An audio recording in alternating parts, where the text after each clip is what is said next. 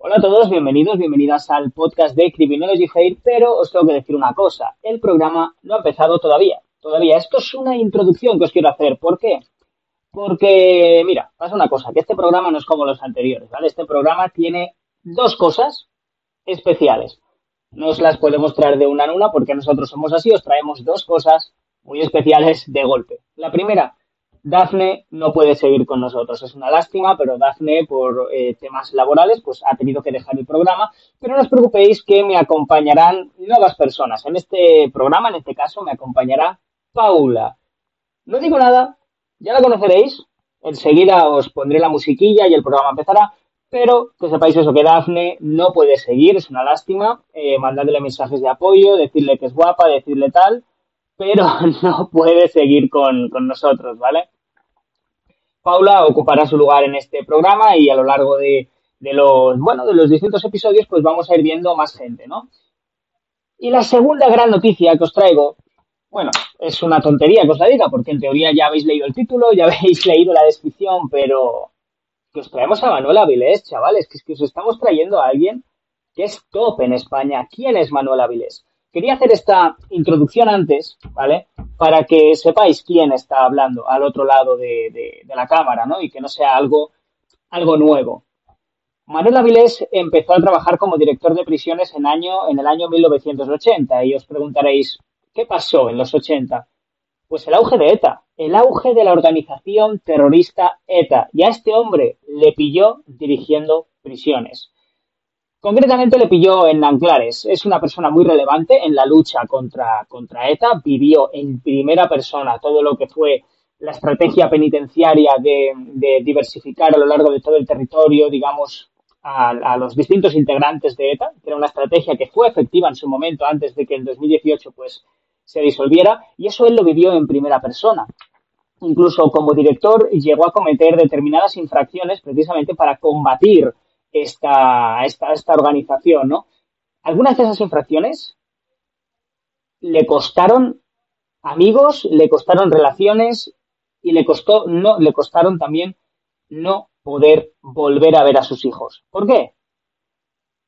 Porque ETA le puso una diana en la espalda. Después de estar luchando contra ETA desde los centros penitenciarios y conseguir en Nanclares dos grabaciones que ponían en duda toda la estructura monolítica de ETA, que ya se estaba entreponiendo en duda antes, pero con esas dos grabaciones la cosa reventaba porque se veía a dos terroristas criticando los atentados contra Irene Villa y un pobre chiquillo de escasos años de edad que también fue asesinado, era gemelo, eh, fue asesinado por ETA.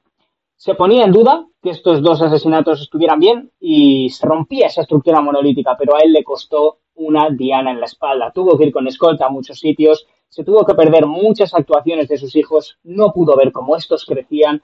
Eh, la novia que tenía en aquel momento le dejó, sí, así es, le dejó. Él dice que la entiende, pero, pero ostras, no deja de ser un palo, ¿no? Que te meten adicional. Y este es Manuel Avilés, o sea, una persona que ha luchado en primera persona contra el terrorismo, que habrá entrevistado cientos y cientos de tarras. Y lo tenemos aquí para explicarnos cómo él vivió todo esto y cómo actuaba ETA dentro de los centros penitenciarios. Si te interesa, te voy a dejar ya la musiquilla porque yo no me quiero enrollar más. Y oye, disfrútalo, disfrútalo, que para eso está. Venga, te pongo la musiquilla y que disfrutes el programa.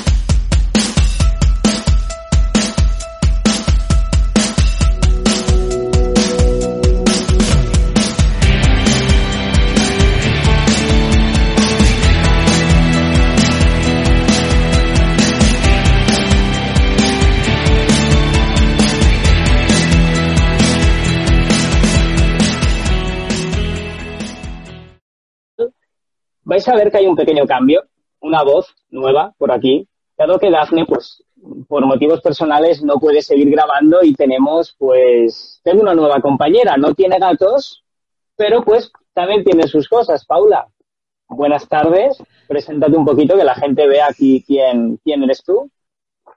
Hola a todos, yo soy Paula, soy estudiante de tercero de criminología, también tengo conocimientos antropológicos, estudié tres años antropología en la Universidad de Sevilla y además de la carrera, estoy haciendo el curso de mediación civil, mercantil y familiar por la, Universidad Internacional de Mediación. Y bueno, estoy encantada de estar aquí, es un honor. Y espero tenemos, tenemos un invitado especial hoy. Otro Tenemos ah. otro invitado, además, un invitado muy especial, que es Manuel Avilés, que ha sido director de cárceles, de Nanclares de Oca. Ahora está presentando su libro de prisiones, putas y pistolas, del que nos va a hablar y nos va a comentar. Y, y bueno, espero, esperamos que os guste.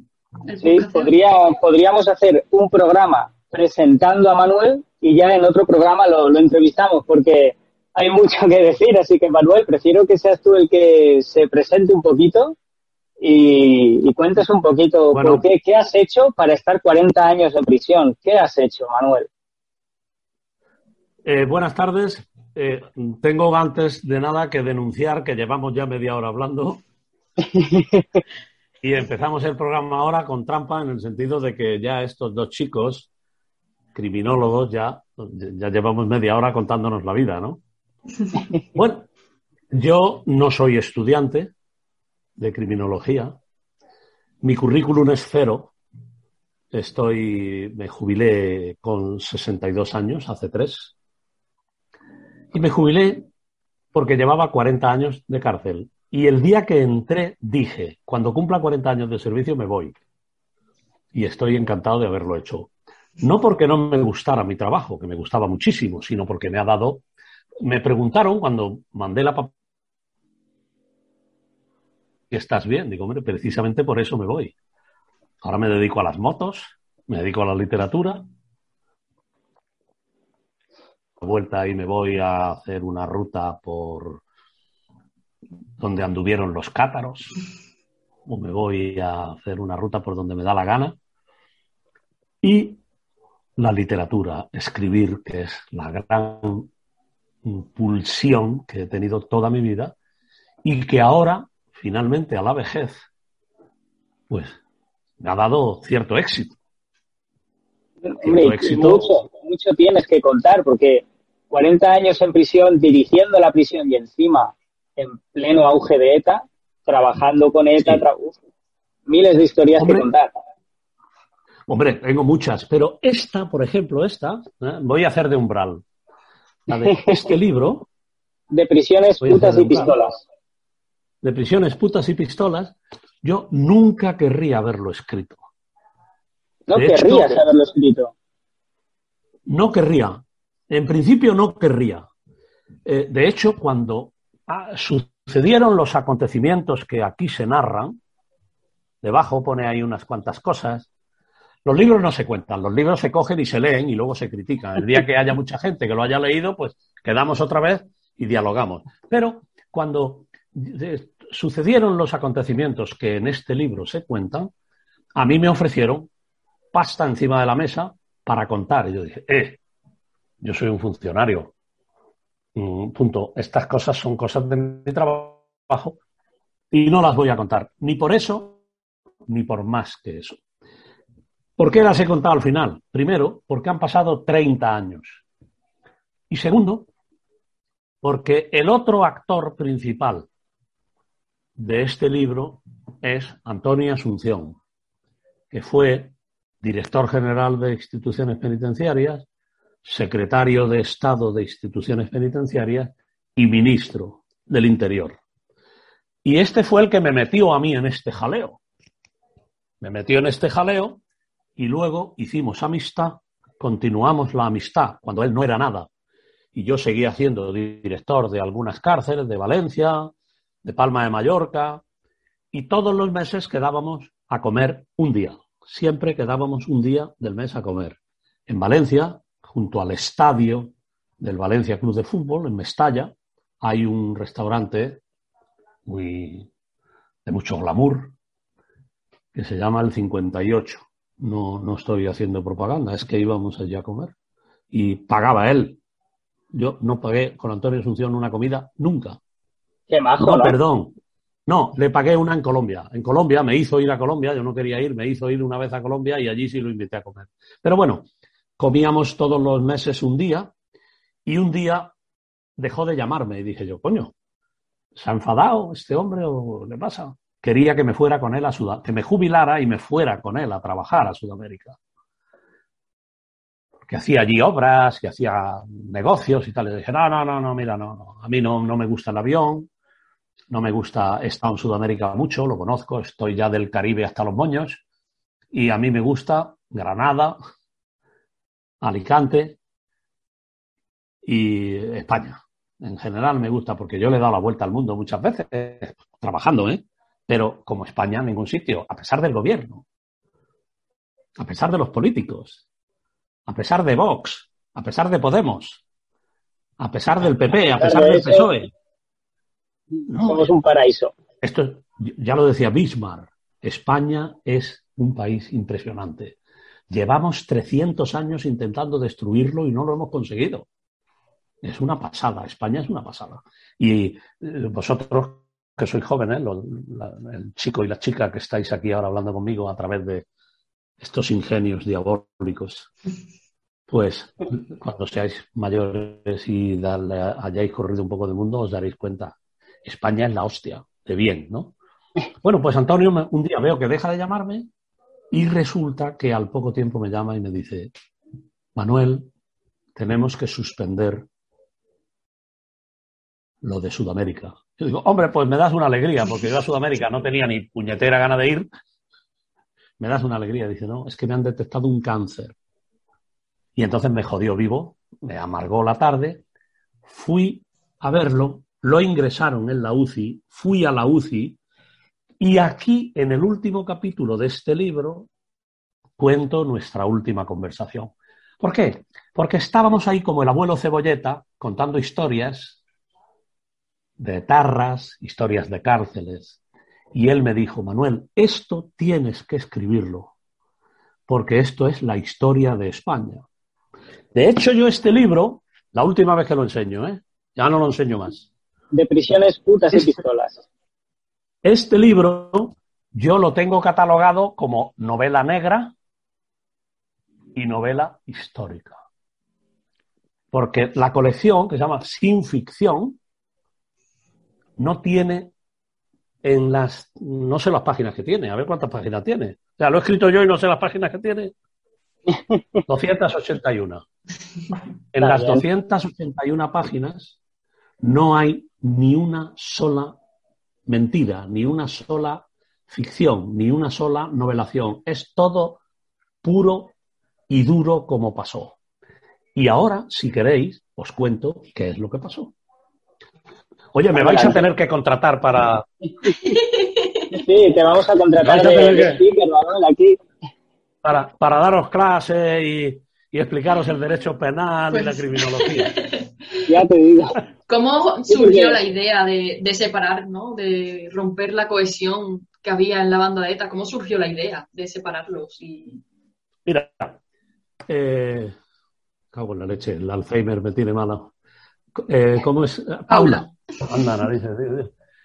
Eh, mira, esto fue idea, se lo han intentado apropiar muchos. El genio fue Antonio Asunción Hernández, el gran genio. ¿Qué pasaba? Muchos se lo han adjudicado a Enrique Mújica, falso. Enrique Mújica fue, tuvo la genial idea de captar para este negociado a Antonio Asunción. Pero Enrique Mújica no hizo nada solamente la genialidad de encontrar al tipo indicado, que era Antonio. Antonio, que era un individuo listo, listo, listo, se dio... Cuando él llegó a la, a la institución penitenciaria, pues estaban todos en dos cárceles. Herrera de la Mancha y Soria. Y alguno en Carabanchel, en Alcalá Meco, los que iban a la Audiencia Nacional a los juicios, pero las cárceles de Tarras, Herrera y Soria. ¿Qué pasaba? Pues que la banda, la organización terrorista, tenía un control exhaustivo de todo. ¿Por qué? Porque mandaba a los abogados y los abogados, con ir dos a Herrera de la Mancha, se pegaban tres días allí y hablaban con todos. ¿Y con, quién, con quiénes hablaban también? Por eso hace falta la ciencia. Para hacer estudios de este tipo de, situaciones reales y adoptar decisiones sabias. Y Antonio no era criminólogo, Antonio no era jurista, Antonio era empresario, pero se dio cuenta de que la organización terrorista fletaba semanalmente cinco o seis autobuses a Soria y cinco o seis autobuses a Herrera. Dos abogados a Soria, dos abogados a Herrera, y con eso tenían todo controlado. Y los comisarios políticos.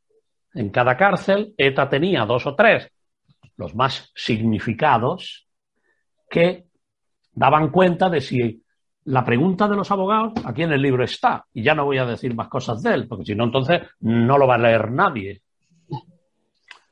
Yo no he escrito el libro.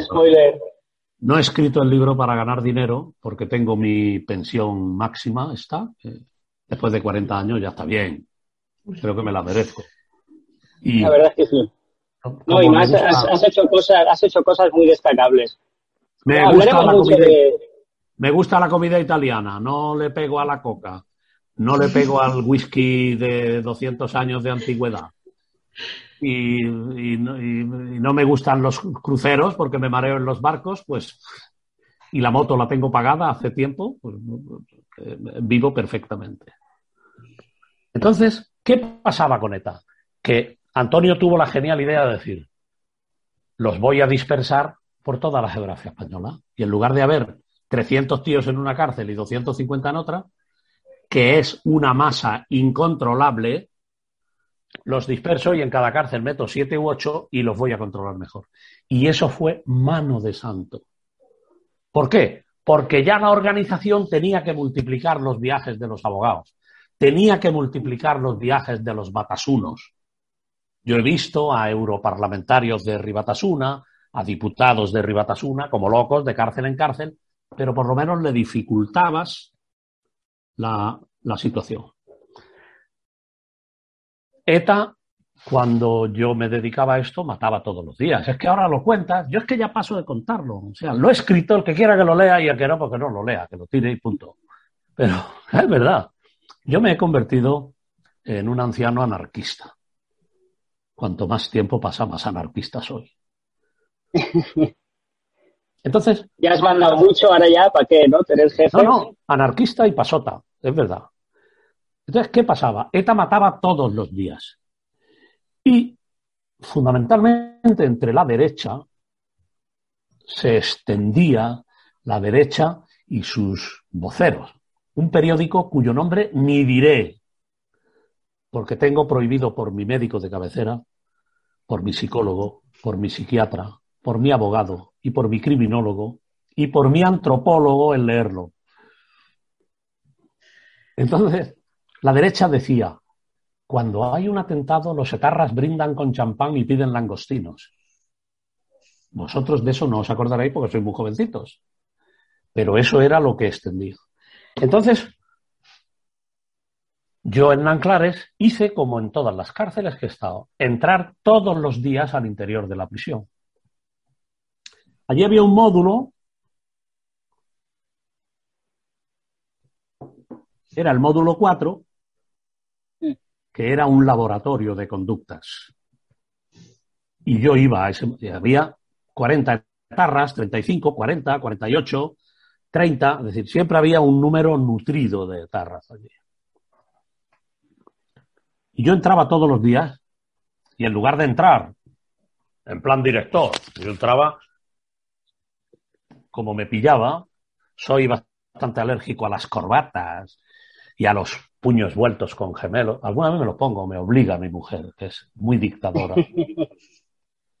en, el asunto. ¿Ideal para un anarquista eso o qué? Eh, pero ella es dictadora en el asunto del vestir. Por ejemplo, mañana voy a Lorca a presentar este libro, dice, ¿te vas a poner el traje? Digo, no, que no me pongo traje, por traje. Bueno, yo entraba al módulo y entraba, pues como me veis ahora mismo, pues con un jersey, con un, con un vaquero. He entrado en el colmo de la horterez, incluso en chándal. Más de una vez y más de cuatro, de estar, pues a lo mejor corriendo por el campo. Nanclares tenía mucho campo alrededor, corriendo, haciendo deporte. Ya ni corro, ni nada, ni hago deporte, ni hostias, ya nada.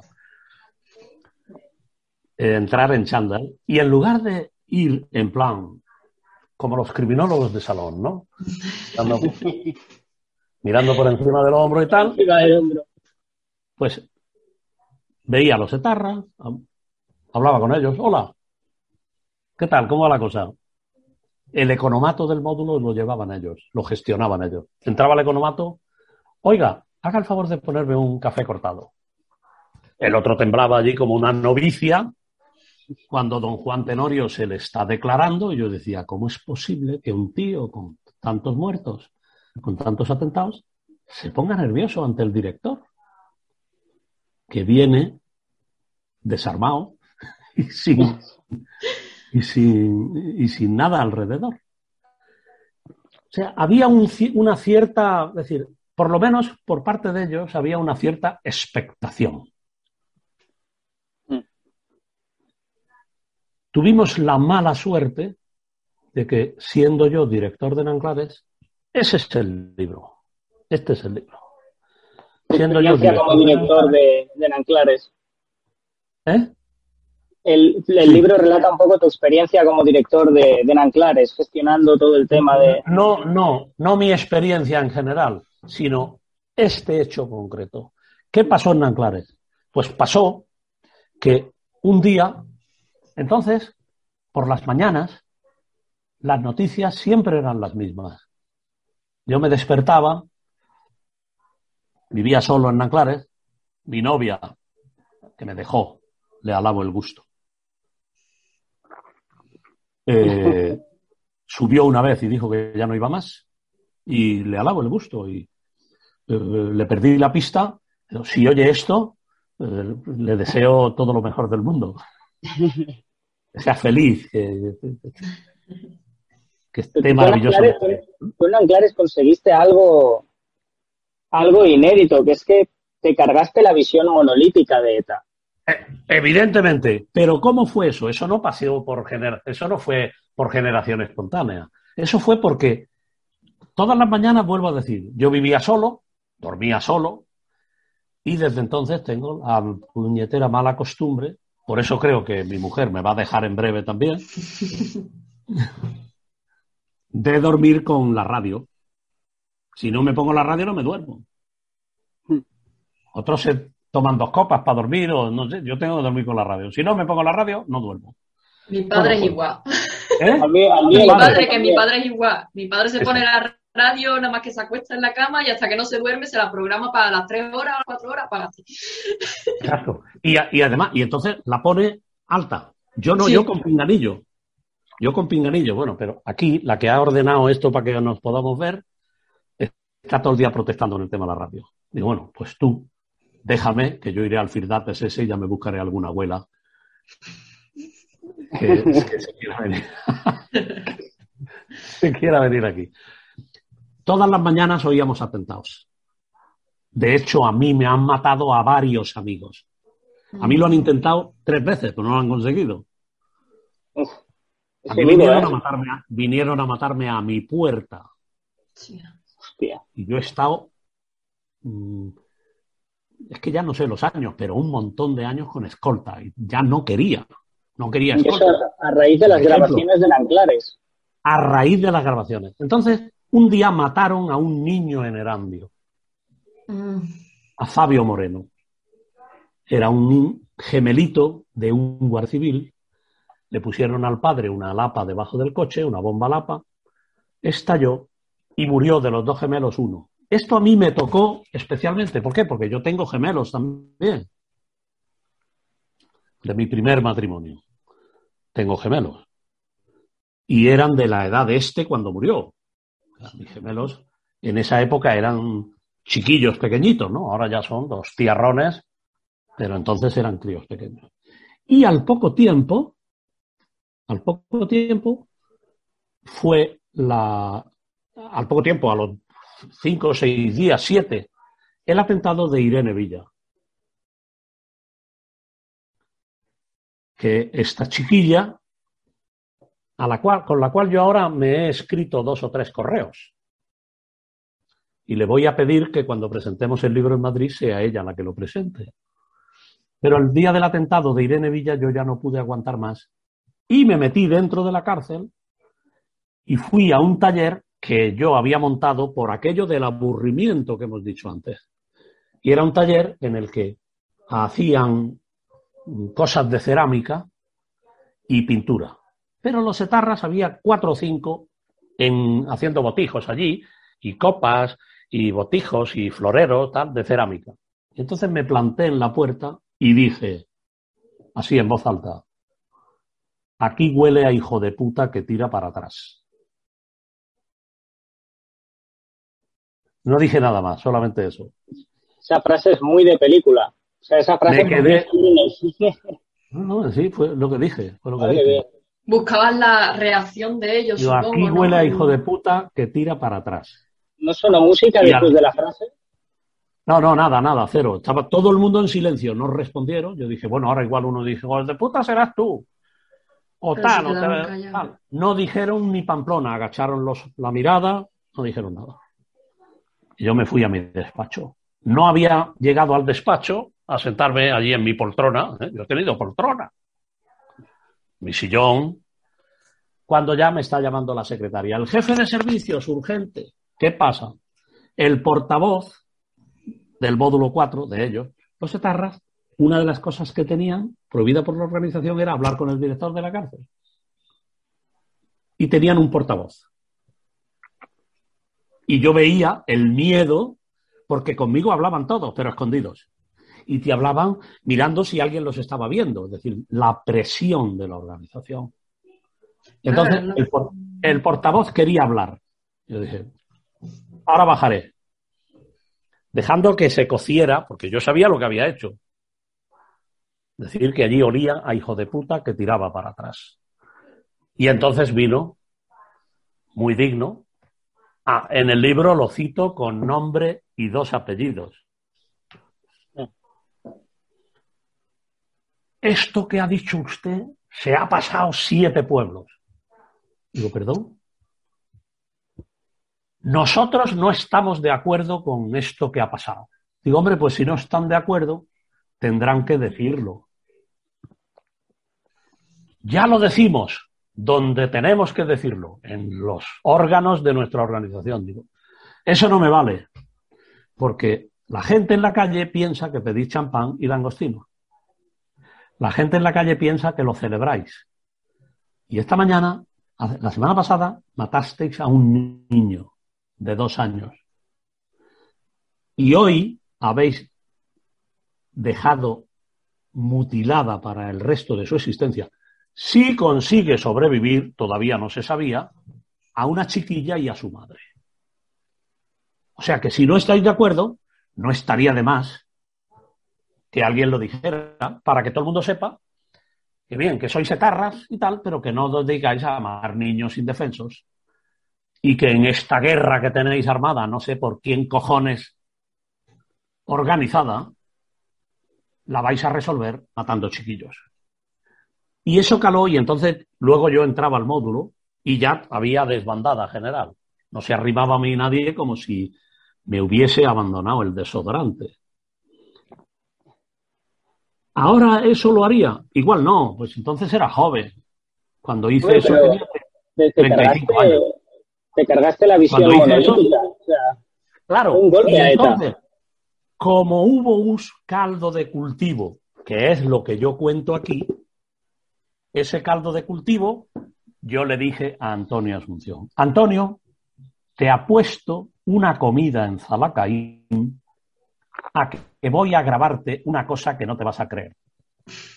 ¿Qué? ¿Qué? Porque este era un político nato, este, si veía que cogía bocado, no lo soltaba, ¿no? Luego él me lo reconoció. Dice, es que esto para mí ha sido un mérito acojonante, porque tú lo has hecho y tú has tenido mérito. Decía él. que Luego nosotros nos hicimos súper amigos. Tú lo has hecho y tú has tenido tu mérito. Pero el mérito también es mío, que soy el jefe de esta organización. Lógico, ¿no? ¿Cierto? Sí. Y me aguanté, me aguanté, me aguanté.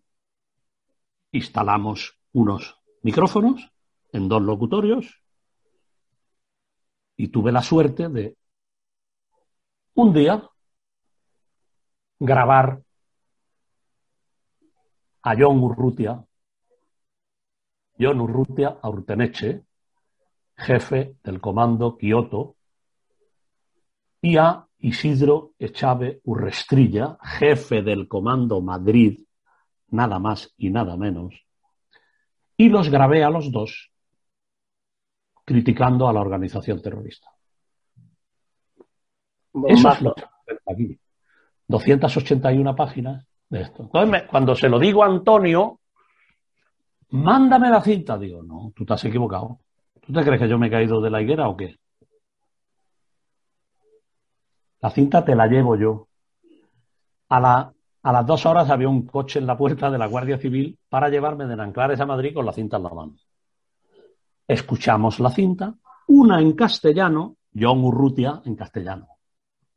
Isidro Echave en euskera. Solamente estábamos escuchando la cinta tres personas. Una Antonio Asunción, otra un servidor y otra un altísimo cargo de la Guardia Civil cuyo nombre no diré nunca. Me pueden hacer picadillo en una máquina de sobrasada mallorquina que no lo diré tuvimos que llamar a un traductor de euskera porque incluso los etarras que hablaban, hablaban muchísimos en castellano, y muchos que hablaban en euskera, pero todos los que hablaban en euskera, los tacos los decían en la lengua madre. Cago en la puta, cago en tal, cago en la hostia, cago en la leche, eso en castellano. Y luego seguían hablando en euskera. ¿eh? Y ese fue el gran campanazo. Bueno, estas cintas, ya digo, a mí al día siguiente me pusieron escolta. Y eso ya no lo cuento, está en el libro. Y al día siguiente, un altísimo cargo de la administración me dio un revólver. Digo, pero si yo no tengo licencia de armas, ni me lo voy a sacar. Estuve como tres meses con el revólver sin licencia en el coche de la policía llevado por la policía y traído por la policía y con mi revólver para el cual no tenía licencia. Y con escolta policial. Dije, en casa del herrero, cuchillo de palo.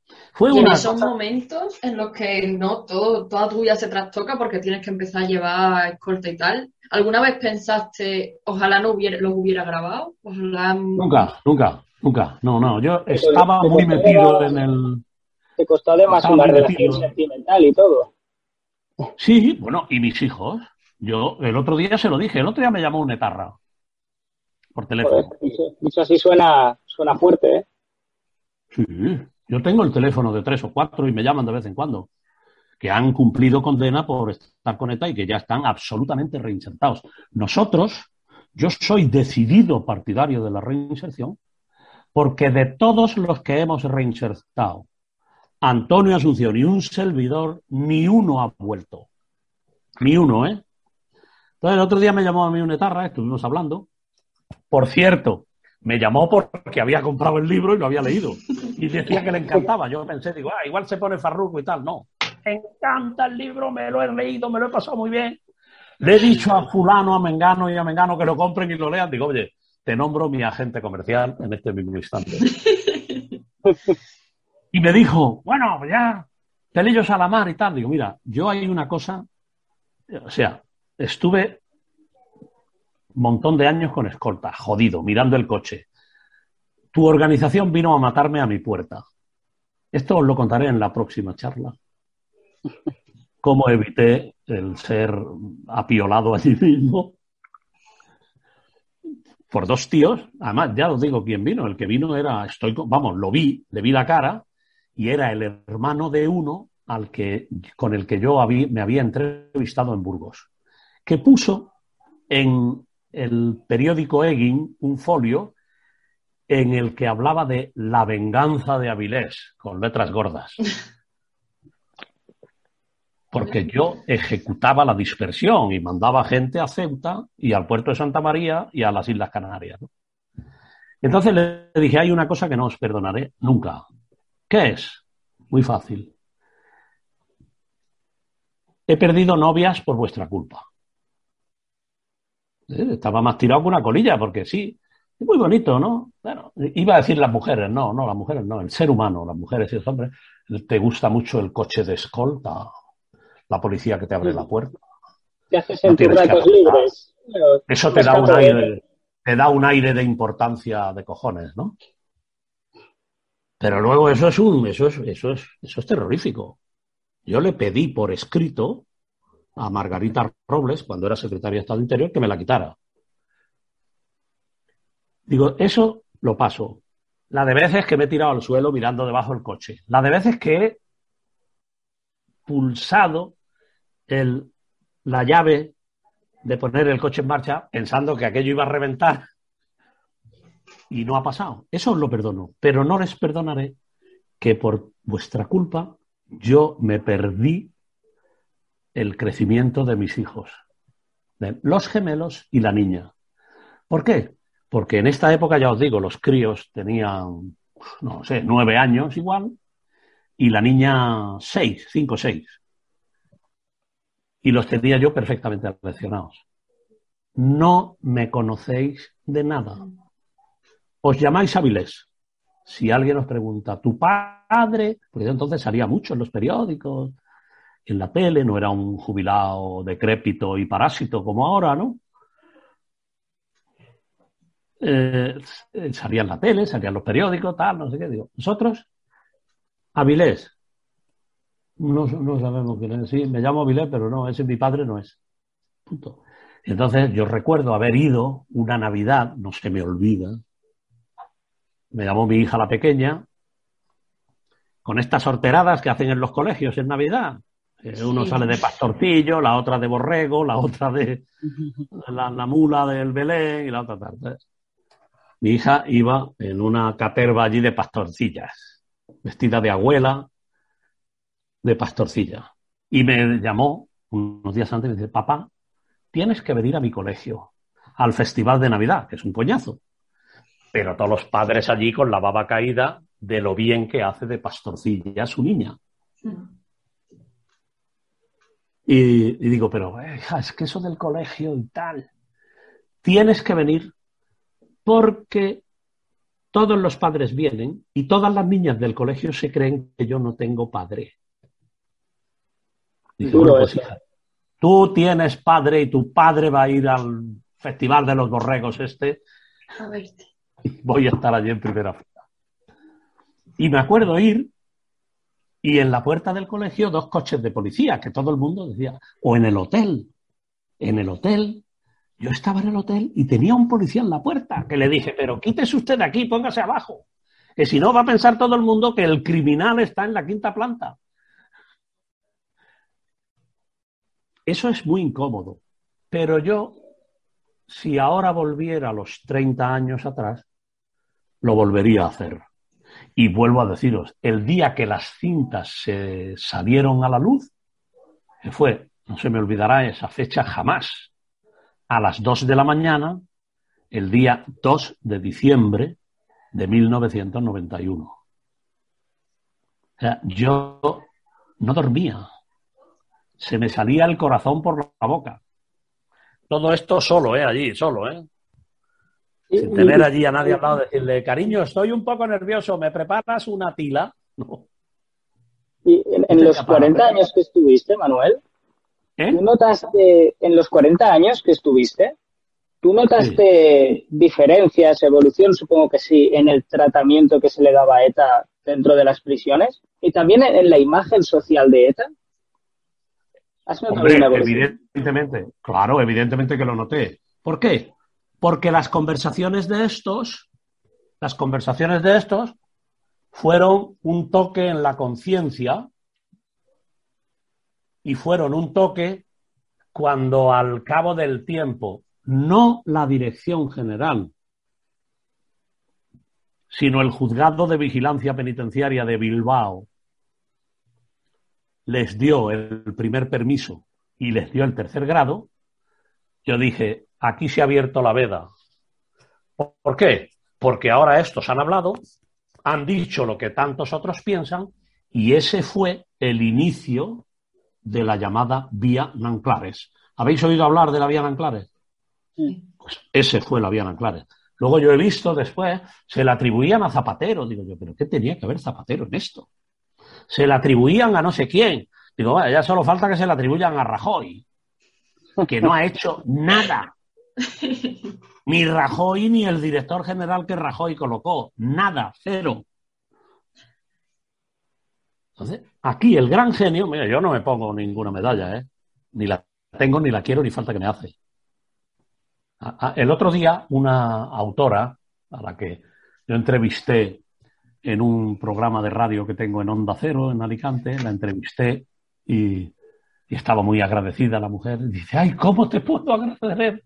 ¿Cómo te puedo agradecer esto? Digo, pues, yo qué sé, una chica mona, joven, guapa. Digo, pues yo qué sé, mándame un par de jamones o una caja tercios o algo. Yo no quiero medallas, no quiero distinciones. Yo solo quiero ahora hacer los bolos con el libro y montar en moto con libertad. Es decir, ponerte unas botas, una cazadora y montar en moto. Y el gran genio de la vía Nanclares y de la pata que faltaba para desmembrar a ETA fue Antonio Asunción. La Guardia Civil, importantísima. La policía, importantísima.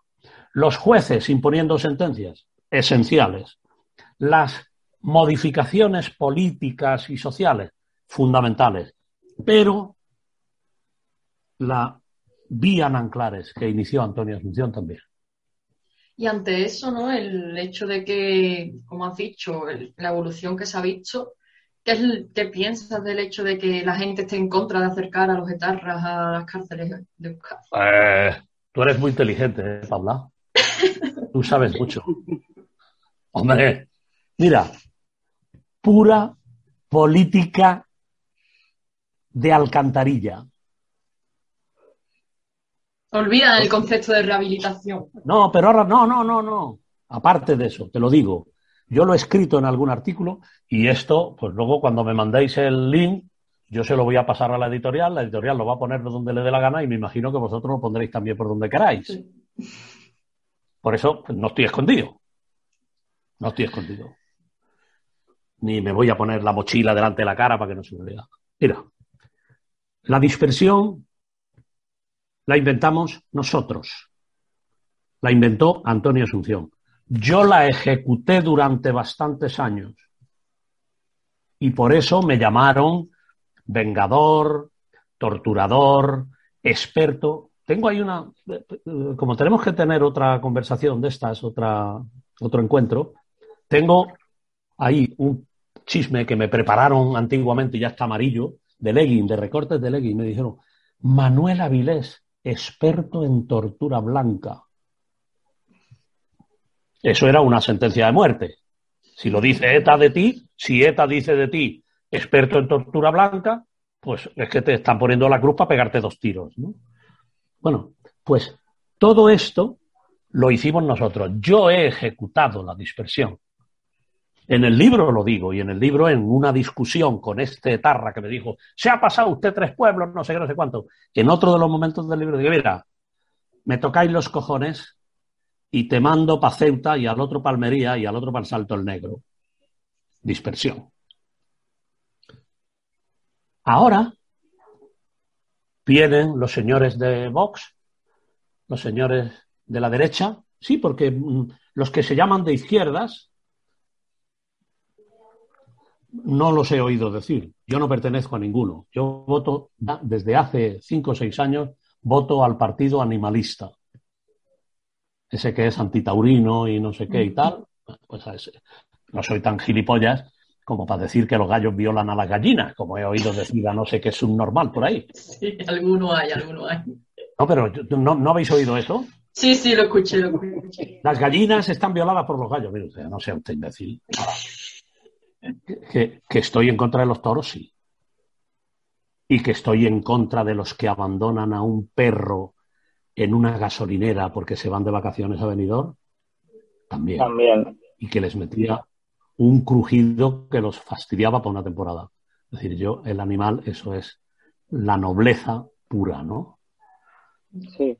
Entonces, eh, yo he ejercitado, he ejecutado la dispersión. Pero es que la dispersión no fue una medida así por nada, ni tenía la misión que pide la derecha de aumentar la aflicción en la condena, aumentar el sufrimiento. No, la dispersión era un arma para luchar contra la banda.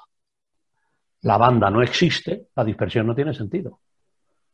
Porque los derechos recogidos en la Ley Orgánica General Penitenciaria dice que el penado tiene que cumplir cerca de su círculo familiar. Bien, si yo los entiendo, a mí cuando vienen los señores de las víctimas, les digo, eh, perdona, que yo he sido víctima también. A mí no me han matado porque no han podido, pero bien que lo han intentado. O sea que yo no tengo ningún síndrome de Estocolmo. Los etarras eran unos criminales, punto.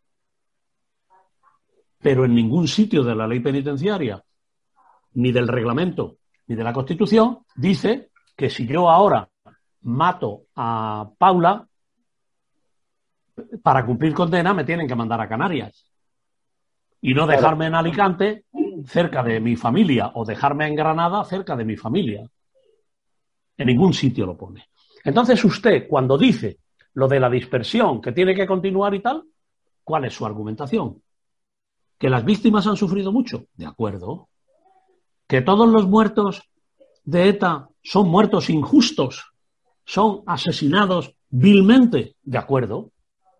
Bien, pero el Estado de Derecho tiene una legislación penal y una legislación penitenciaria. ¿La cumplimos o no? Entonces, cuando te suelen saltar, ¿no? Con el argumento de es que nuestra ley es muy suave, muy, muy ligera, es que tendríamos que ser más. y lo peor, la, prisión, la prisión es un hotel. La prisión al final vas allí, tienes piscinita, tienes, vamos.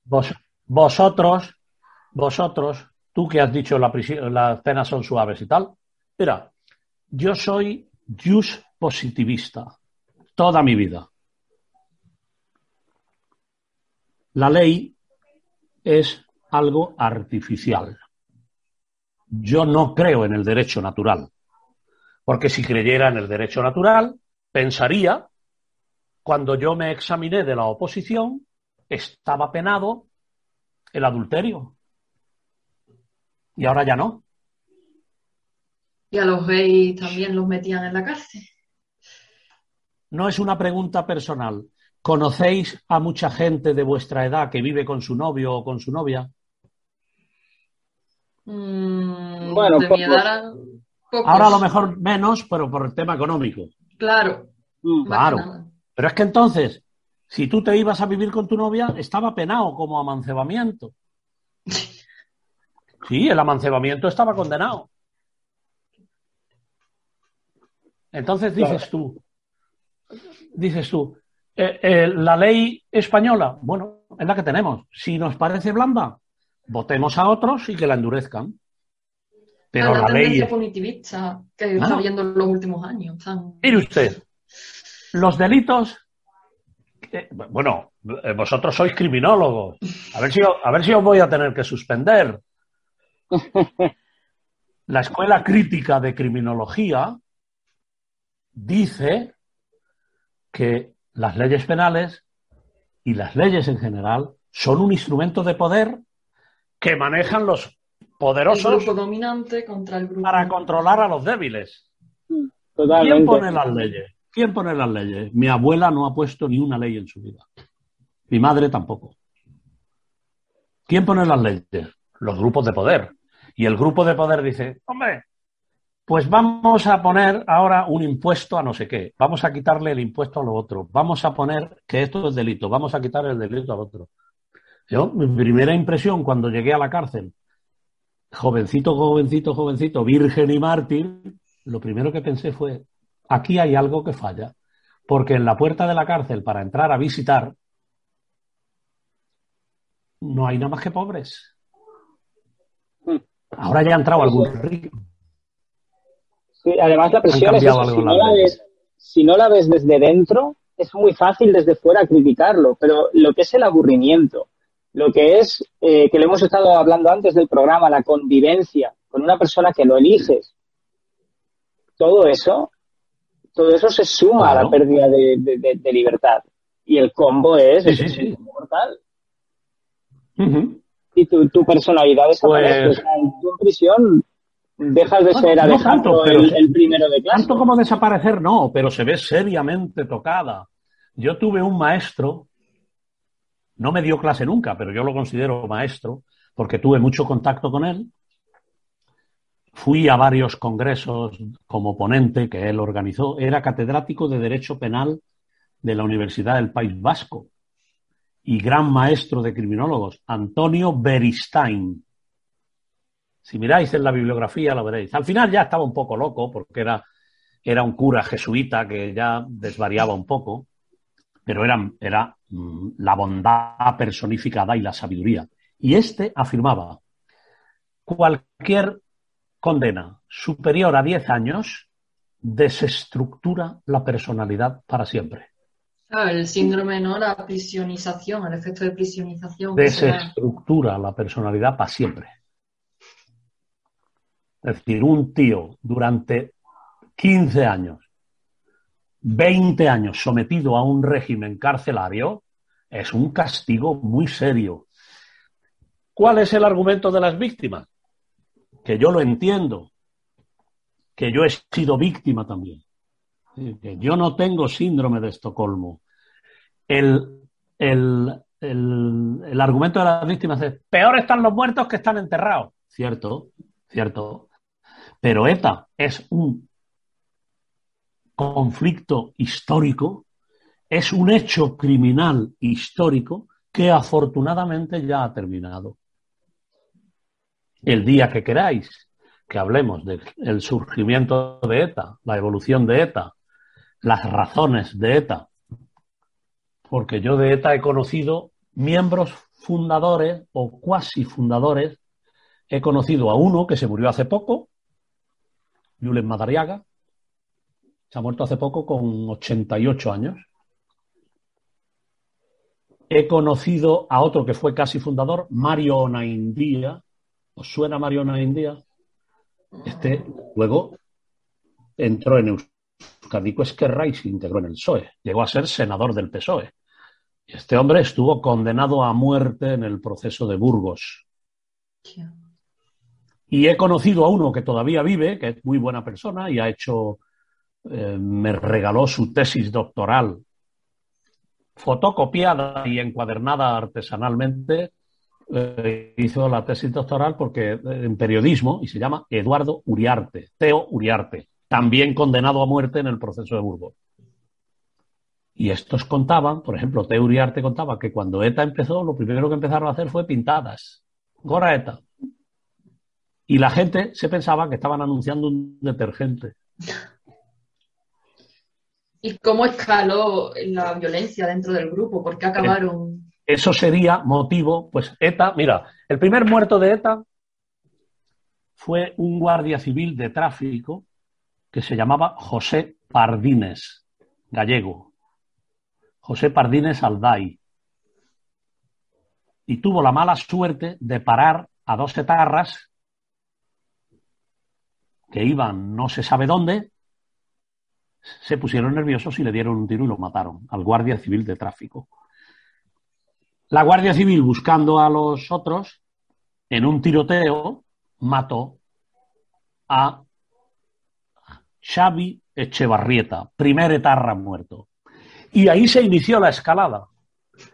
Y los primeros atentados de ETA, luego ya vino el primer atentado buscado de ETA, fue el de Melitón Manzanas, un inspector de la Brigada Social de San Sebastián. Y los primeros atentados de ETA, mucha gente los aplaudía.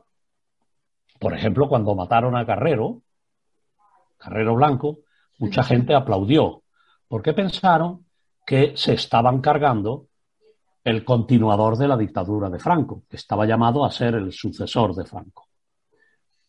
Despertaron o despertamos de ese letargo o de esa ensoñación cuando un etarra, ya muerto, que es que los etarras han durado casi 60 años, Los fundadores y los pioneros ya están muertos todos. Dijo, nos, Juan José Chávez se llamaba este, Chávez, como el de las cintas de Anclares. Dijo, no os equivoquéis, nosotros no somos antifranquistas, nosotros somos antiespañoles.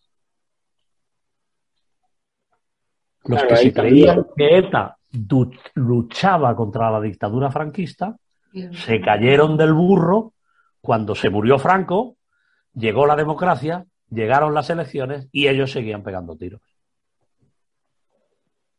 De todas formas, yo diré algo en favor de algunos que he conocido. La ETA de los inicios era una ETA mucho más formada, mucho desde el punto de vista educacional, sabían más que ya los últimos que eran vulgares, mm, chorizos mm, de, vamos, de la especie más baja. ¿Por qué? Porque yo me acuerdo cuando yo empecé a tratar etarras, por ejemplo, me di cuenta de que no tenía ni puñetera idea de esto. Fui una vez a ver a un etarra a Alcalá Meco. Y ya termino porque si no voy a aburrir a las ovejas. No. no aburre, no. De hecho, hay miles de preguntas todavía que te podríamos hacer. Antes, antes de terminar, ¿sabéis una cosa que voy a hacer? ¿Qué vas a hacer? Sorpréndeme. Enseñaros otra vez el libro. Me parece muy bien. Porque además hablas, ¿no? En uno de los artículos que leí decías que tu propósito también era el de humanizar, el dar la visión humanística de todo ese tema. lo que te decía antes, Alejandro y Paula, lo que te decía antes Alejandro y Paula es que yo fui una vez a Meco a ver a una guitarra y el tío me empezó a hablar de Clausewitz. Y yo allí asintiendo y diciendo, joder, pues me está metiendo el tío esto una lección de cojones, porque no sé ni de quién me está hablando. Y resulta que Karl von Clausewitz fue un militar prusiano que adaptó y modernizó y agrandó el libro de Sun Tzu, El arte de la guerra. Mm, y el libro de Clausewitz de la guerra fue lo que Julen Madariaga, el que se ha muerto el otro día, convirtió en el Catecismo de ETA, un resumencito que se titula La insurrección en Euskadi. Que no se puede comprar porque no se vende en las librerías ni está editado. Yo tuve en su momento una fotocopia que me hizo alguien de la propia biblioteca del Partido Nacionalista Vasco que sí lo tenían. Entonces, esta gente tenía una cierta formación. Luego yo, entre los etarras, y ya termino, he visto de todo. He visto analfabetos, he visto locos, pero locos de amarrar. He visto gente más o menos sensata, he visto acojonados, he visto gays, he visto lesbianas, he visto eh, machomanes, he visto de todo, de todo. Es decir, un colectivo de gente que en un momento determinado formaron parte de eso que Ernesto Selig eh, definió también en su momento delincuentes por convicción. Cometían delitos considerando que estaban actuando bien. ¿A dónde? No, yo me voy contigo, si ya vamos a acabar. No os digo, me tiene dominado. Entonces hubo no una degeneración, se puede decir, a lo largo de los años, de la idea principal con la que surgió ETA a la última con la que actuaba ya al final la banda. Claro, hubo una evolución también propiciada por los movimientos satélites. Porque, por ejemplo, todo lo de la teoría de la socialización del sufrimiento, aquí va a sufrir todo el mundo, si muere un niño no pasa nada, si muere una mujer embarazada no pasa nada, eso fue una degeneración. Pero, precisamente por eso, surgió la disidencia dentro del grupo. Y, por, y eso, entre otras cosas, aparte, porque eso formaba parte de la presión del Estado. Yo cuando trabajaba, y Antonio Asunción cuando trabajaba, no éramos mm, vendedores de crecepelo que andábamos por allí, éramos funcionarios del Estado. Yo cobraba mi sueldo todos los meses del Estado y Antonio Asunción también. Entonces, el Estado fue inteligente. Y desde mi punto de vista, desde mi punto de vista, fue mucho más inteligente. Vuelvo a decir que yo no milito ni militaré en ningún partido político, pero el más inteligente contra ETA fue, fueron los gobiernos de Felipe González. Torpes como cerrojos los de Aznar y los de Rajoy. Los de Felipe González, Juan Alberto Belloc, eh, Antonio Asunción. Eh, gente con la cabeza muy bien, muy bien, muy bien amueblada en la lucha contra el terrorismo. Yo siempre además lo pongo a los dos. A Antonio Asunción y Juan Alberto Belloc. Claro, Juan Alberto Belloc, ¿quién estaba también con él? Margarita Robles, actual ministra de Defensa. Es decir, es gente muy preparada y que han trabajado muy bien. Rajoy, Zoido, Fernández Pérez, este de la Policía Patriótica, pues no me gustan. Como crítica política lo digo. A mí me importan un rábano. Es más, hay una frase que dicen muchos en tus artículos que me llamó la atención, ¿no? De, no, que les decíamos... ¿Qué pasa? ¿Que tú te has leído mis artículos? Has sido tú la que los ha leído. me los he leído, me los he leído. Yo también, yo también. Eh. Los deberes se han hecho, Manuel. ¿Y dónde los lees? ¿Qué los lees? En, ¿En, internet, el Facebook? No, en internet más que nada. Eh, puse tu nombre y me puse a abrir más lo que él me mandó y me puse a abrir todos los artículos que vi. Y hay Y una sale- frase que. Algo ahí por un tubo. Claro, y hay una frase que me gusta, bueno, que me gusta y creo que resume mucho lo- la idea que has estado diciendo a lo largo de esta charla, de que nos quejábamos y les decíamos que no mataran, que entraran en el Congreso a defender sus ideas y ahora que lo hacen, No, no, tema. Hombre, eso era, eso era, mira, esa conversación que tú estás diciendo, esa conversación que tú estás diciendo, la he tenido yo 20 veces, por ejemplo, con Cubati, el asesino de Yoyes, en la enfermería pestilente, congelada y sucia de la cárcel de Burgos. Yo le decía, pero vamos a ver, si dejad los tiros y lo que queráis defenderlo, lo defendéis en las instituciones, en el Parlamento. ¿Cuánto llevamos? No puede ser. Llevamos dos horas. Llevamos un buen, un buen ahora, rato. voy yo. sí, Eh, vamos a ver, defenderlo en las instituciones. Claro. No, no lo defendáis a tiro. Bueno, y ahora que están en las instituciones, no queremos que estén. A mí me caen mal. O sea, a mí personalmente, Bildu me cae como una patada en los mismísimos. Pero reconozco que la democracia no tiene otro remedio que soportarlo. Me caerá mal a mí Puigdemont. Me caerán a mí mal los de Jumpercat. Sí, me caen mal.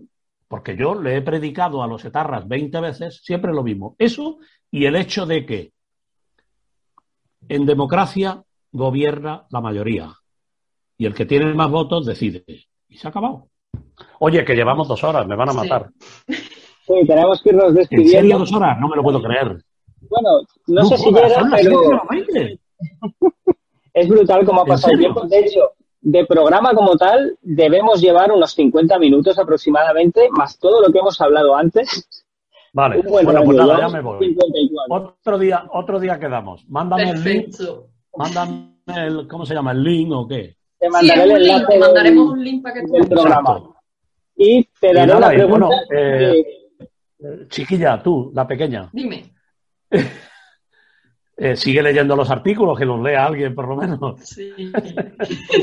Sí, además me, llama- me gusta el, el enfoque que le das, me gusta y, Muy y bien. saco mucho, no estoy aprendiendo muchísimo. con todo Venga, ello. me alegro de conoceros, ya sabéis dónde estoy. Igualmente. En una, en, segunda, en una segunda reunión, Manuel, hay una pregunta que te tengo que hacer, no me la respondas ahora, que así además la gente se queda con No. la intriga, pero No porque me voy, no porque me voy. ¿qué piensas de que en prisión no esté la figura del criminólogo? Yo ahí lo dejo, ya me responderás, la eso gente, es quiere importante. saber, Vale, vale, vale, venga. la gente Perfecto. quiere saber lo que piensas. Ya lo responderás a la segunda. Venga, Venga, cuídate mucho. Igual. ¿cómo se quita esto? No- ahora no sé quitarlo. Esto no lo voy a eliminar del programa, ¿eh? Va a salir también. Ya se ha ido. Ya se ha ido. La verdad es que ha sido todo un honor tener aquí a Manuel Avilés. Completamente. Y todo lo que hemos aprendido. Lo que hemos aprendido. Tengo que decir que esto ha sido gracias a funcionarios de Prisiones Unidas. Criminology Fair tiene un convenio con ellos y les dijimos que teníamos el podcast, que nos encantaría eh, hablar con alguien. Me recomendaron a Manuel y impresionante. Han quedado muchas preguntas en el aire Lástima no haber grabado la parte anterior al programa porque allí se ha compartido muchísima, muchísima normalidad penitenciaria, la vida de la gente dentro de prisión. Pero todo eso lo hablaremos con él en otro programa porque llevamos 56 minutos, el programa en teoría dura 20. Así que... Buah, ¿Qué tal, Paula? ¿Cómo te sientes? Sí, podemos decir que vamos. Que da para otro programa y para más. Quizás resumir un poco, ¿no? Que lo que nos ha dicho fuera de, de la grabación, el hecho de que la idealización que tenemos de las prisiones y de que verdaderamente el aburrimiento que hemos nombrado además varias veces en la conversación, que no se ha llegado a explicar, es porque es lo que más daño hace a los reclusos dentro de las cárceles, es lo que más daña su, su percepción de sí mismos, el no tener nada que hacer. Es algo. Convivir con alguien que, si ya cuesta, o sea, si tú quieres ver una peli que la están dando y tú dices, joder, yo quiero ver esta peli, por lo que sea no puedes, esto te quema, te rasca. Pues imagínate esa sensación a diario en grande y además aburrirte y convivir con alguien que no has elegido. Tienes un compañero. que te toque a alguien que ronca todas las noches y no te deja dormir, no, puedes cambiarlo. Que no se ducha, que lo ha dicho Manuel, que él ha visto auténticas peleas, ha visto hostias porque la gente no se ducha. Ha visto hostias por el mando de la televisión. Esto habrá, hay que tocarlo en otro programa, hay que tocarlo en otro programa. Completamente. En fin. Y el tema también ¿no? del trueque que se da dentro de las cárceles y lo necesario que es romper con esa rueda para que no se escale. Nos contado, es verdad, una estrategia que aplicó en, en una prisión de Mallorca. Nos lo ha explicado antes y también una estrategia guapa. Es que en prisión hay estrategias, ¿eh? Parece todo como tienes a la gente en las celdas, pero no, ahí hay estrategias. Claro. Hay que controlar el comercio entre tranquimacín y tabaco. Sí, vamos a ver, ya veréis en el próximo programa, se lo preguntaré, nos comprometemos a ello. ¿Qué hizo, qué estrategia aplicó para que dejaran de trapichear con el tranquimacín? Que estaba mm, media prisión o más enganchada al tranquimacín. ¿Qué hizo Manuel a base de tabaco. Sí, totalmente. Bueno, pues va siendo hora de despedir el programa porque son minutos que llevamos a Bueno, yo te volveremos a ver, ¿eh, Paula? Porque Hombre, por supuesto, aquí... al pie del cañón. No como Dafne, que la, tuve que despedir porque la hacía muy mal. Dije, Dafne, fuera. No, es broma. Se tuvo que ir, se tuvo que ir, pero te echamos de menos, Dafne, si has llegado hasta este minuto 58. Por un buen motivo, porque le ha salido un buen trabajo, joder. Pobrecita, un buen motivo, al menos así, un buen motivo. en fin, nos despedimos. Y nos vemos en el próximo vídeo que en el próximo vídeo, ¿no? Bueno, si estáis en, en el Patreon, sí, próximo vídeo. Si estáis en el iVoox, en el próximo podcast, que ya sabéis, salen cada 15 días. No sé si será con Manuel Avilés. Ya veremos si tiene disponibilidad para estos 15 días, pero si no, pues contenido, contenido rico también. Nuevo, totalmente nuevo. Cuidaos mucho y nos vemos en la próxima.